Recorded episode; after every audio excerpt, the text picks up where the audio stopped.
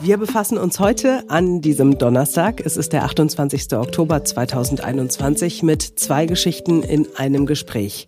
Die nächste Klimakonferenz der Vereinten Nationen steht bevor und parallel laufen die Koalitionsverhandlungen hier bei uns in Deutschland. Das hängt nicht unmittelbar zusammen, aber irgendwie dann doch. Ich bin Marc Schubert. Und ich bin Simone Panteleit. Jetzt beginnt ein neuer Tag. Jeden Tag haben es Zeitungen, Fernsehstationen, Radiosender und auch wir mit unserem Podcast nicht ganz leicht. Wir möchten gerne über die Koalitionsverhandlungen berichten, aber nichts Genaues weiß man nicht. Und wir versuchen uns aus den ganzen Spekulationen rauszuhalten und sprechen lieber mit Menschen, die auf einen Neuanfang setzen, die einen Neuanfang fordern, für die alles andere als ein Neuanfang eine Enttäuschung wäre. Also mit Menschen und Organisationen, die sagen, was sie von einer neuen Koalition erwarten. Heute haben wir die Deutsche Umwelthilfe zu Gast. Geschäftsführer ist Sascha Müller-Krenner.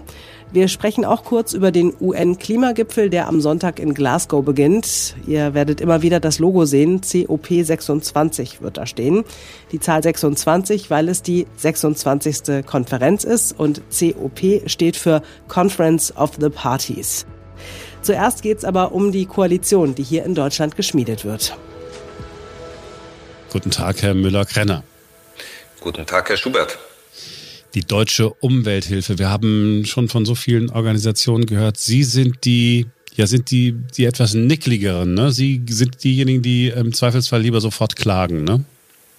Ja, wir klagen nicht immer gleich sofort natürlich. Äh, wir sind politischer Verband und gerade in den letzten Jahren hat man ja gemerkt, politisch äh, ist wenig vorangegangen und da bleibt einem dann manchmal nur der Rechtsweg. Wenn also zum Beispiel europäische Regeln im Klimaschutz bei der Luftreinhaltung etc. nicht eingehalten werden, dann müssen das halt die Gerichte erklären. Und wir trauen uns das zu machen. Das ist nicht immer sehr beliebt, aber so kommt man dann letztendlich zum Ziel. Ja, Autofahrer haben auch das eine oder andere Problem mit ihnen, hatte ich so den Eindruck.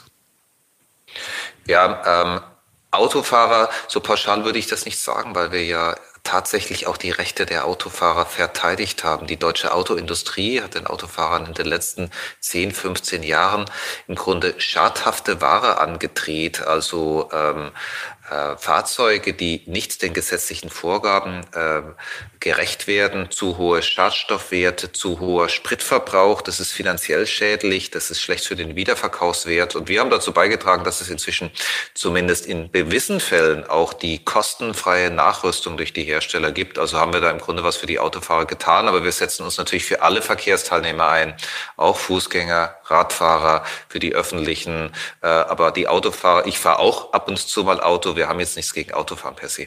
Nee, ich wollte Sie auch gar nicht äh, einladen zu uns, ähm, um Sie anzuklagen. Ne? Ich dachte jetzt nur an diese Geschichte äh, mit, den, mit den Fahrverboten für Diesel-Pkw, die Sie gefordert hatten. Das, da war doch gleich der ADAC, war doch dann gleich wieder betrübt. Da wissen Sie, es ist ja so, wir haben in manchen Städten äh, wirklich dramatische äh, Luftverschmutzung. Äh, ich habe gestern den Eckhard von Hirsch, Hirschhausen, den Fernseharzt sozusagen gehört und der hat gesagt, äh, weltweit sterben acht Millionen Menschen im Jahr. Acht Millionen Menschen an Luftverschmutzung. Und das sind auch mehrere hunderttausend in Deutschland. Und das ist ein Riesenproblem. Das ist ein Umweltproblem, ist ein Gesundheitsproblem. Und in den Städten der Hauptgrund sind die schmutzigen Diesel. Und deswegen darf man halt wirklich nur noch saubere Fahrzeuge in die Innenstädte lassen. Aber Unsere Bitte oder unsere Forderung, die Hersteller müssen natürlich den Autofahrern, die nicht wussten, was sie sich da für ein schmutziges Fahrzeug kaufen, die Nachrüstung bezahlen. Bin ich bei Ihnen. Wir sind aber eigentlich verabredet, um mal zu gucken, na, wie viel könnte denn die neue Koalition bringen. Bislang kennen wir beide und die meisten äh, in Deutschland nur das Sondierungspapier. Und wir gucken auch nach Glasgow zum nächsten, ja, Klimatreffen der Vereinten Nationen. Man hat immer ein bisschen Angst, äh, wenn die sich treffen, weil man immer schon befürchtet, dass man am Ende enttäuscht ist. Bleiben wir aber erstmal hier bei uns in, in Deutschland. Äh, Sondierung. Sie haben äh, vorhin gesagt, naja, wenn die Politik nicht reagiert, dann müssen wir halt den Rechtsweg beschreiten. Jetzt nach all dem, was absehbar ist, werden wir eine neue Regierungskoalition bekommen. Mit SPD, mit Grünen und mit FDP. Sehen Sie denn da ähm, drei Koalitionspartner, von denen Sie sagen, ja, ich glaube, die könnten was bewegen? Ja, wir haben natürlich die große Hoffnung, dass jetzt vor allem im Klimaschutz, aber auch beim Naturschutz endlich was passiert. In den letzten Jahren gab es ja Stillstand. Viel Lippenbekenntnisse. Gerade die Bundeskanzlerin war ja eine Meisterin darin, Dinge zu versprechen, aber in der Realität sah es dann anders aus. Und jetzt haben wir so ein paar Anzeichen, dass der Kohleausstieg früher kommt, äh, dass der Ausbau der erneuerbaren Energien schneller geht. Uns ist wichtig, dass man da nicht die Lücke äh, ersetzt durch irgendwelche Gaskraftwerke, die in den nächsten 50 Jahren laufen. Also darauf muss man achten. Und genauso in Fragen der Verkehrspolitik äh, beim Wohnungsneubau, dass wir nur klimaneutrale Gebäude haben. Es stehen jetzt ein paar gute Überschriften in dem Sondierungspapier, aber das muss natürlich konkretisiert werden. Wir müssen das Geld dafür bereitstellen. In den nächsten vier bis acht Jahren muss da viel passieren. Ja, äh, Geld ist, ist die eine Sache. Ähm, äh, die Schuldenbremse soll eingehalten werden. Wahrscheinlich wird es äh, über äh, KfW-Kredite und, und äh, Fördermaßnahmen aus, aus dieser Ecke gehen. Wir können ja die einzelnen Punkte ähm, mal durchgehen. Bleiben wir doch bei ähm, Klima äh, und neuem Bauen. was sagen Sie, muss konkret passieren? bestimmte, äh, bestimmte ähm, Häuser, Neubauten werden verboten oder wie sieht das aus? Also die SPD, Olaf Scholz, der wahrscheinlich Bundeskanzler wird, hat ganz klar gesagt, wir brauchen pro Jahr mindestens 100.000 neue Wohnungen, einfach um die Wohnungsnot in den Großstädten vor allem äh, zu beheben. Finden wir richtig, natürlich aber es müssen klimaneutrale Wohnungen sein. Das können wir heute klimaneutral bauen und dann den Restbedarf durch erneuerbare Energien decken, also beispielsweise Photovoltaik auf dem Dach. Da muss was passieren. Und das sind dann natürlich auch Gebäude, die ja idealerweise die nächsten 80 bis 100 Jahre dastehen, die dann auch klimaneutral sind äh, in der fernen Zukunft. Also das sind Gebäude, die man dann nicht auch wieder nachrüsten, renovieren, umbauen muss in 10, 20 Jahren. Vielleicht ähm, kriegen Sie die Frage hundertmal gestellt oder ich bin einer der wenigen, was heißt eigentlich ein klimaneutral bauen? Heißt, ähm, das Gebäude an sich, also der Beton ist schon irgendwie anderer Beton und dann ist es so eine Art Nullenergiehaus oder verwechsel ich jetzt die Dinge und werfe alles durcheinander? Beim klimaneutralen Bauen kommen ein paar Dinge zusammen, angefangen mit den Baumaterialien, mit Holzbau und recycelten Beton nehmen, klimaschonende Baumaterialien, die Gebäudedämmung, aber natürlich gibt es dann immer noch einen Energiebedarf, der durch erneuerbare Energien gedeckt werden kann. Das hängt vom Gebäude ab. Äh, Wärmepumpen bieten sich bei Neubauten sehr stark an. In manchen Regionen ist Geothermie, also Erdwärme, eine gute Möglichkeit. Ansonsten die Photovoltaik oder die Solarthermie auf dem Dach. Wird aber dann natürlich auch teurer, oder? Das wird ein bisschen teurer auf der einen Seite, auf der anderen Seite sinken die Heizkosten und die steigen ja zurzeit wegen den hohen Energiepreisen. Also diese zweite Miete, gerade für Mieterinnen und Mieter, die wird geringer, fällt irgendwann mal weg. Und netto, glaube ich, ist es ein gutes Geschäft fürs Klima, aber auch für diejenigen, die in diesen Gebäuden wohnen. Also da sagen Sie, Bundesregierung muss ganz klare Vorgaben machen, wenn neu gebaut wird. Bestimmte Kriterien müssen erfüllt werden, sonst darf nicht gebaut werden. Das ist mal ganz einfach formuliert. Ja, stimmt. Neubauten wirklich nur noch klimaneutral, aber die große Baustelle ist natürlich die Altbauten. Wir haben viele Gebäude, äh, die alten Gründerzeitgebäude, die sind ja teilweise schön renoviert, aber die äh, Gebäude, die jetzt nach dem Zweiten Weltkrieg in den 50er, 60ern, 70ern gebaut worden sind, äh, die haben ja teilweise Wände wie aus Pappe, die müssen nachsaniert werden. Nicht überall kann man das, wo das dann nicht möglich ist. Da muss man dann eben den Strom oder die Wärme aus erneuerbaren Quellen bereitstellen, dass wir auch dort klimaneutrale Gebäude haben, auch in den ärmeren Siedlungen, auch in der Platte. Also wir brauchen jetzt auch klimapolitische Antworten für alle Gebäude und für alle Geldbeutel. Und wenn Sie sagen Antworten, dann meinen Sie, wir brauchen da Fördergeld oder brauchen wir Vorschriften, dass bis Zeitpunkt X was getan werden muss? Nein, zuallererst mal brauchen wir genug erneuerbaren Strom und erneuerbare Wärme. Da muss die neue Regierung einen Push auch geben, genug Flächen bereitstellen für die Investoren. Es gibt ja ganz viele Investoren, die in erneuerbare äh, Geld reinstecken wollen. Und wenn wir das dann genug haben, dann brauchen wir natürlich auch die gesetzlichen Vorschriften, dass schrittweise die Öl- und Gasheizung umgestellt wird auf klimaneutrale Wärme. Und natürlich braucht man da auch erstmal eine staatliche Anschubfinanzierung. Langfristig aber ist dieser erneuerbare Strom, ist diese erneuerbare Wärme umsonst, äh, weil sie ja von der Sonne geliefert wird und man eben keine fossilen Rohstoffe einkaufen muss. Langfristig ist ein Stichwort. Gleich zu Beginn äh, äh Ihrer Antwort, wenn Sie gefragt haben, was, was muss denn passieren, haben Sie gesagt, jo, äh, gute Anzeichen gibt es schon mal in dem Sondierungspapier. Der Kohleausstieg kommt ein bisschen früher. Gleichzeitig sagen Sie, langfristig ähm, müssen wir äh, auf erneuerbare Energien setzen nachvollziehbar. Das, was ich mich allerdings frage und wenn ich so Experten höre, äh, woher, woher kommt es denn dann? Also noch sind wir ja nicht so weit, dass wir genügend ähm, erneuerbare Energien haben. Wenn wir sagen, Ausstieg, keine Ahnung, in, in zehn Jahren äh, aus, aus, aus der Kohle, dann haben wir ja nur Gas. Bei Gas sagen sie aber auch, uh, finden wir auch nicht, ist so eine, so eine richtige Lösung. Nord Stream 2 finden sie wahrscheinlich auch, ne? finden sie auch nicht in Ordnung. Ja, es ist ja so, über das Ziel sind sich ja alle Parteien wirklich äh, einig, äh, alle aus der, außer der AfD, die an den Klimawandel nicht glaubt. Was, ja, die, äh, hinter die kann man Haken machen. Hinter die kann man Haken machen. Äh, es sind sich alle Parteien einig und die letzte Bundesregierung aus Union und SPD hat ja ein Klimaschutzgesetz beschlossen mit äh, der gesetzlichen Vorgabe, dass Deutschland bis zum Jahre 2045 klimaneutral wird, also nicht mehr CO2 produziert, als durch die Natur oder durch äh, Kohlenstoffabscheidung Technologien gebunden werden kann. Das ist ein anspruchsvolles Ziel, da haben wir jetzt noch 24 Jahre Zeit. Und das heißt natürlich, wir brauchen hier eine Gesamtbetrachtung.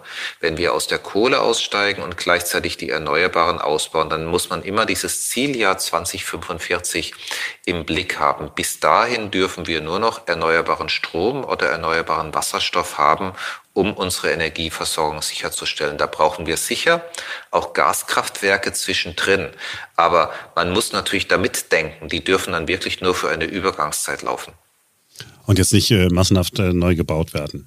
Ja, und das ist ja auch unser Problem mit der Nord Stream 2 Pipeline. Die Nord Stream 2 Pipeline ist darauf angelegt, dass sie 70 Jahre Gas liefert, also bis zum Ende des äh, Jahrhunderts. Und die kann jetzt auch nicht realistischerweise umgestellt werden auf grünen Wasserstoff. Und insofern ist es ein Projekt, was einfach nicht mehr in die Zeit passt. Ja, würde mich wundern, wenn äh, Putin auf einmal in Sibirien äh, eine Anlage für grünen Wasserstoff äh, ent entwickelt. Die funktioniert, wir alle haben noch nichts davon gewusst. Ähm ja, das würde mich auch ausgesprochen wundern. Die Nord Stream 2 Pipeline ist halt eine Pipeline, die verbindet ein Gasfeld im Norden Russlands mit dem Gasnetz in Deutschland. Und dafür ist die gedacht und alles andere sind Ausreden. Natürlich kann man sowas theoretisch auch anders nutzen, aber das ist ja nicht der Plan. Ja, und die, die können aber davon ausgehen, also die Grünen sind natürlich gegen Nord Stream äh, 2, aber wir können, glaube ich, davon ausgehen, dass dieses Ding in Betrieb genommen wird. Wohl oder da bin ich mir jetzt noch nicht sicher, nee. weil äh, die Pipeline ist ja auch noch nicht zertifiziert. Das macht die Bundesnetzagentur. Da ist übrigens die Frist schon abgelaufen. Wir sind der Meinung, die darf das gar nicht mehr. Also da sind schon noch eine Reihe von rechtlichen Fragen zu klären. Und ich glaube auch, dass die neue Bundesregierung da nicht diesen parteiischen Blick, sondern äh, drauf werfen wird, wie die letzte, die diese Pipeline unbedingt durchdrücken wollte, sondern eben die Rechtmäßigkeit dieser Pipeline nach Recht und Gesetz prüft. Und äh, da, glaube ich, sind die Messen noch nicht gesungen. Ja, da muss man, glaube ich, den Olaf Scholz ein bisschen äh, überzeugen. Irgendwie bei Nord Stream 2 denkt doch jeder von uns an Altkanzler Schröder, ein Mann, äh, der sich selber als Demokrat bezeichnen darf, aber der andere auch als lupenreine Demokraten bezeichnet hat, die es nun wirklich nicht sind. Das ist, das, das ist so ein Ding voller Filz. Es ist einfach nur unangenehm. Und ich verbinde das tatsächlich, wie viele andere auch, mit der SPD. Ja, der Herr Schröder, der hat halt äh, nach seiner Zeit als Bundeskanzler die Seiten gewechselt, wird hier sehr gut gezahlt, letztendlich von einem russischen Staatskonzern. Und äh, da geht's dann offenbar nach dem Motto Westbrot, ich esse das Lied, ich sing. Also ich hoffe nur, dass das nicht auf den Rest der SPD so abstrahlt und vor allem nicht auf den wahrscheinlichen neuen Bundeskanzler Olaf Scholz und äh, dass der sich, sag mal, seiner Verantwortung für unser Land und nicht für ein anderes Land dann doch stärker bewusst ist als sein Vorgänger. Die Energiepreise, sie steigen. Äh, sie steigen im Moment. Äh, große Diskussionen. Ähm, natürlich immer noch, was machen wir denn jetzt gegen die, die steigenden Energiepreise? Es ist ja aber irgendwie sowieso absurd, die Diskussion, die wir hier führen. Nicht erst jetzt, wo die Preise wieder steigen für Benzin, für Diesel, für Heizöl, für, für Gas und, und, und, und Strom. Es geht ja schon seit Jahren so. Wir sagen, ja, gut, äh, CO2-Abgabe, es muss teurer werden. Wer mehr verbraucht, muss auch mehr bezahlen. Und äh, das darf sich nicht mehr lohnen. Und erneuerbare Energien und gleichzeitig immer, ja, aber es muss alles sozial verträglich sein. Wir müssen auch dafür sorgen, dass jemand, und da sind wir genau bei dem Punkt, ja, wenn ich äh, äh, eine Stunde Fahrzeit nach München äh, rein habe, ähm, dann und habe dann dadurch mehrere Kosten, weil ich CO2 in, in die Luft blase, dann soll ich dafür einen Ausgleich bekommen. Ich ich habe das Gefühl, das ist alles nicht so aus einem Guss. Müsste man nicht einfach klar sagen, okay, es wird jetzt nur mal teurer, Pech gehabt, wenn ihr noch mit dem Diesel und mit dem Benziner unterwegs seid? Also bei den jetzigen Energiepreisen, da rächen sich natürlich die Versäumnisse der vergangenen Jahre. Man hat sich in Abhängigkeit von russischem Gas begeben. Wir haben nicht genug in Klimaschutz investiert. Wir haben nicht genug in Energieeffizienz investiert. Es gab, äh, gibt in vielen Gegenden in Deutschland keinen ausreichenden öffentlichen Nahverkehr, dass man umsteigen würde. Das ist jetzt das eine und äh, das sollten einem die hohen Energiepreise mal zum Umdenken bringen. Auf der anderen Seite ist es natürlich so, jetzt konkret müssen wir auch kurzfristig was tun. Es gibt viele Leute, die sind sehr, sehr knapp bei Kasse. Da bleibt im Monat dann wenig bis nichts äh, übrig. Und äh, da gibt es aber auch ein paar ganz konkrete Vorschläge, zum Beispiel die EEG-Umlage, die den Ausbau der erneuerbaren Energien finanziert hat. Die ist ja in den letzten Jahren ohnehin gesunken. Die kann man jetzt dann auch mal auf Null runterführen. Äh, die Stromsteuer, die kann man zumindest temporär senken. Die ist in Deutschland relativ hoch. Und wir wollen ja den erneuerbaren Strom nicht benachteiligen gegenüber Öl und Gas. Und äh, vielleicht braucht man auch äh, einen gewissen sozialen Ausgleich für die Ärmsten, also zum Beispiel eine Erhöhung des Wohngeldes oder ein Energiegeld, wie es die Grünen vorgeschlagen haben im Wahlkampf. Was man aber nicht braucht, ist, dass man jetzt wieder die üblichen subventioniert, also die Pendlerpauschale noch mal zum Beispiel hochzieht. Äh, man sollte sich da wirklich auf die konzentrieren, die dann wirklich in finanzielle Schwierigkeiten kommen, weil an sich sind die hohen Energiepreise natürlich auch das Zeichen, wir sind mit Energie in den vergangenen Jahren zu verschwenderisch umgegangen.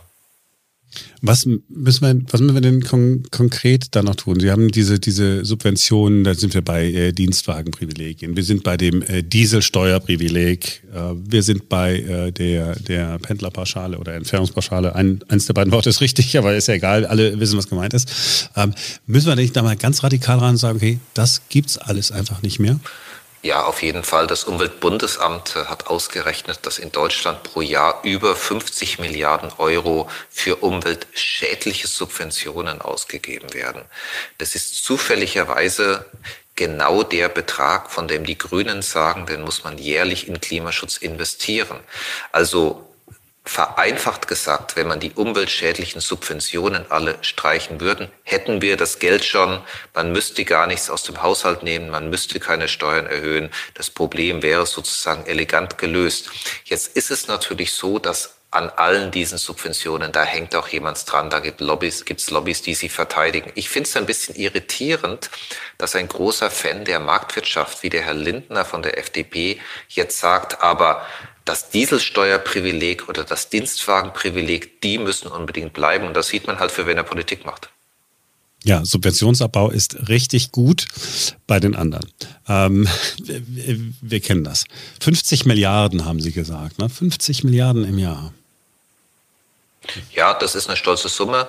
Äh, da geht es aber natürlich um Zukunftsinvestitionen, da geht es um die Infrastruktur unseres Landes. Sie müssen sich mal anschauen, wir müssen in Stromnetze investieren, wir müssen in Wärmenetze investieren, wir müssen das Hochfahren der Wasserstofftechnologie, die ja zum Beispiel auch für die energieintensive Industrie, die wir in Deutschland hier noch haben, Chemie, Stahl, Zement, die Lücke füllt.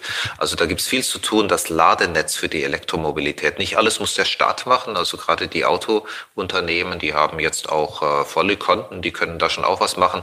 Aber ich glaube, wir merken es an der Infrastruktur bei uns im Land. Oder nehmen wir das Beispiel der Bahn, dass da in den letzten Jahren zu wenig investiert worden ist.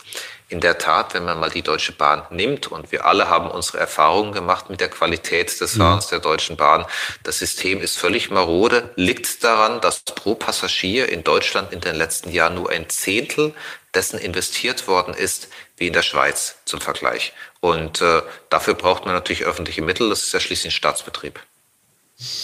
Ja, ich, ich bin, ähm, bin mal gespannt, was da so rauskommt. Sie haben aber ein ganz gutes Gefühl, dass äh, die drei, die da jetzt miteinander sprechen, dass die da wirklich was auf den Weg bringen. Ja, wie bei jeder Regierung ist es so, ähm, äh, man muss die äh, Herrschaften natürlich auch zum Jagen tragen. Und deswegen ist es natürlich ganz wichtig, dass wir als Umweltverbände, aber vor allem auch die Jugendklimabewegung weiter dranbleiben, weiter am Ball bleiben. Also diese Demonstrationen der letzten zwei Jahre haben die Politik ja auch aufgeweckt. Und das hat ja auch dazu geführt, dass zumindest rhetorisch der Klimaschutz in den Wahlprogrammen angekommen ist. Das ist das eine. Wir brauchen weiter den öffentlichen Druck. Das zweite ist, es ist ganz wichtig, dass die Regierung jetzt gleich zu Beginn etwas entscheidet. Also ein Sofortprogramm für den Klimaschutz Klimaschutz. Wenn man dann sieht, dass bestimmte Dinge nicht funktionieren, kann man die ja im Laufe der Legislaturperiode nochmal nachsteuern. Aber es ist wichtig, dass jetzt sofort was passiert und nicht nach dem Motto, Jetzt gibt's erstmal einen Prüfauftrag, wir setzen Kommissionen ein. Also diese Merkel-Methode, erstmal Kommissionen einsetzen, erstmal lange beraten und am Schluss verplätschert es so. Also das funktioniert nicht mehr, das hatten wir in den letzten Jahren. Ja, oder nochmal den Beirat äh, für irgendwas. Alle möglichen Experten äh, sitzen zusammen, treffen sich viermal im Jahr, schreiben Berichte und man hört nie wieder was davon. Ja, da fühlen sich dann Leute natürlich auch gebauchpinselt. Die Kanzlerin lädt sie ein, vielleicht in Zukunft dann Olaf Scholz. Aber so kommen wir natürlich nicht weiter. Wir haben dafür den Bundestag, den haben wir gerade gewählt. Da sitzen jetzt 750 Abgeordnete ähm, und die sollen jetzt möglichst zügig die Aufgaben, die anstehen, angehen. Könnten die nicht auch sowas entscheiden wie, ähm, wir verschieben den Atomausstieg ein bisschen nach hinten, um schneller aus der Kohle rauszukommen? Ja, die können natürlich sehr viel entscheiden. Jetzt ist es aber so, dass das keiner will, vor allem nicht die äh, Stromkonzerne, denn die Atomkraftwerke gehören, die sind schon längst abgeschrieben, die Pläne sind schon gemacht, die Kraftwerke abzuschalten. Ich glaube, die Diskussion ist vorbei. Und wir haben auch genug Strom, ja, also in den, in den kommenden Jahren, da machen sich keine Sorgen. Also wir haben im Moment noch genug Strom. Wir sind hier auch eingebunden in den europäischen Strommarkt. Aber es ist schon klar, dass zwei Dinge jetzt beschleunigt passieren müssen. Erstens der Ausbau der Erneuerbaren, zweitens der Netzausbau. Weil im Moment sind wir da noch gut versorgt, aber das muss ja nicht immer so bleiben. Deswegen ist es schon wirklich jetzt auch angesagt, nicht weiter zu verzögern, gerade bei der Windenergie und dem Ausbau der Sonnenenergie mal einen Sand zuzulegen. Ja, nicht, dass wir nachher den Polen dankbar sein müssen, dass die nochmal neue Atomkraftwerke gebaut haben, weil wir hier nicht äh, vorangekommen sind mit unseren, mit unseren Plänen. Das kann ja jedes Land auch selber entscheiden, in welche Energietechnologie es investiert. Und wir haben uns in Deutschland ja aus guten Gründen, wie übrigens die Mehrzahl der Länder in Europa, gegen die Atomkraft entschieden. Andere Länder sehen es anders. Was aber klar ist, ganz Europa hat sich ja auf den Weg zur Klimaneutralität gemacht. Das ist jetzt kein deutscher Sonderweg. Europa will ja bis 2050 raus aus den Fossilen. Wir in Deutschland haben gesagt, wir wollen das schon bis 2045 schaffen. Aber das ist ja eingebettet in ein europäisches Gesamtkonzept. Eine perfekte Überleitung. Wir schauen nach Glasgow. Die Staaten der Welt treffen sich. Ähm, sogar Australien wird vertreten sein, die bislang gesagt haben, Klimawandel, ja, kann sein, dass das gibt, aber äh, wir setzen mal hier auf unsere Steinkohle, denn die exportieren wir auch äh, ganz so gerne. Das wird dann wieder so ein Treffen sein. Irgendwas wird am Ende bei rauskommen. Aber mein Gefühl ist, ja, alles das, was irgendwann mal auf diesen UN-Konferenzen beschlossen worden ist, war halt auch nur für geduldiges Papier gemacht. Jein. Ähm, das dauert natürlich alles viel zu lang. Die Klimakonvention der Vereinten Nationen, die stammt aus dem Jahr 1992. Das war der Erdgipfel von Rio. Jetzt ist 30 Jahre später. Also die Probleme waren bekannt. Aber es ist ja schon einiges passiert seitdem. Wir hatten vor allem 2015 die Pariser Klimakonferenz, die eben gesagt hat, wir wollen die Erderwärmung auf zwei Grad begrenzen. Besser noch 1,5 Grad. Und da beziehen sich ja auch alle darauf. Da bezieht sich die Politik darauf, die EU, die Bundesregierung, das Bundesverfassungsgericht mit seiner wichtigen Klima Klimaentscheidung vom Frühjahr. Also da ist dieses Völkerrecht schon auch wichtig. Jetzt in Glasgow ähm, da muss darüber geredet werden, wie man den Entwicklungsländern finanziell hilft, die es vor allem jetzt nach der Corona-Pandemie nicht so dicke haben.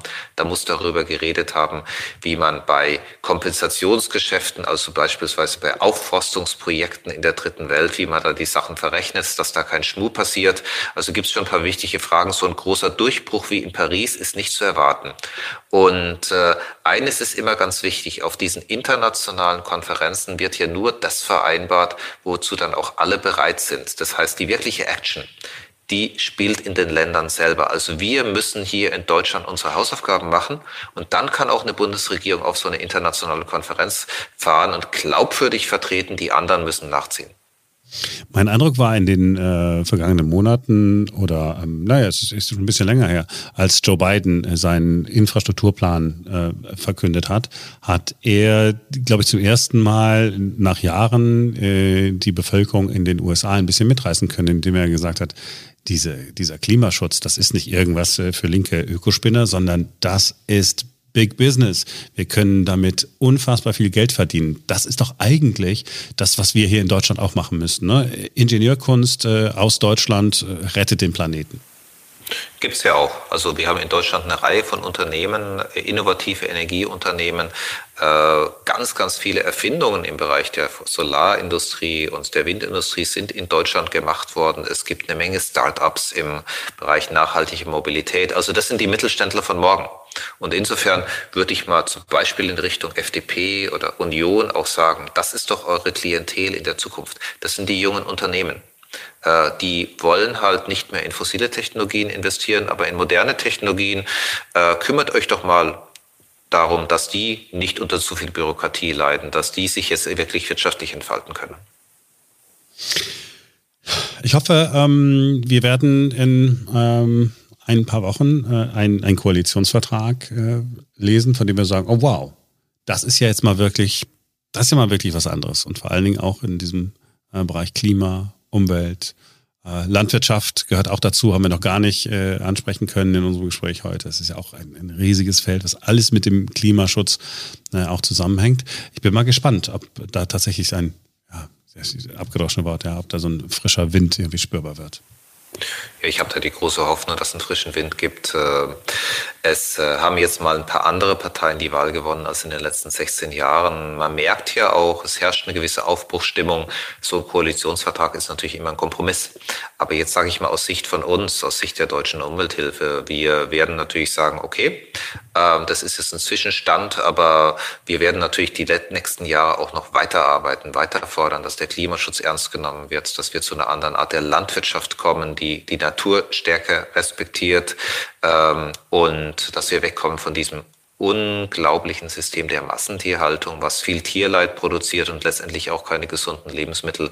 Also mit dem Koalitionsvertrag, und da habe ich schon Hoffnungen, dass er da einen Schritt nach vorne macht, ist die Arbeit natürlich nicht getan, die geht weiter. Bin ganz sicher, wenn Ihnen der Wind nicht frisch genug ist, dann äh, blasen Sie äh, zum Sturm bei der Deutschen Umwelthilfe. Herr Müller-Krenner, haben Sie vielen Dank, dass Sie Zeit genommen haben für uns. Herzlichen Dank von meiner Seite. Sascha Müller-Krenner, Geschäftsführer der Deutschen Umwelthilfe. Morgen wird die Tierschutzorganisation Vier Pfoten bei uns zu Gast sein. Und dann wird das Thema Landwirtschaft und Viehhaltung äh, eine ganz große Rolle spielen. Und es würde uns sehr freuen, wenn ihr dann wieder mit dabei seid, denn morgen ist wieder ein neuer Tag.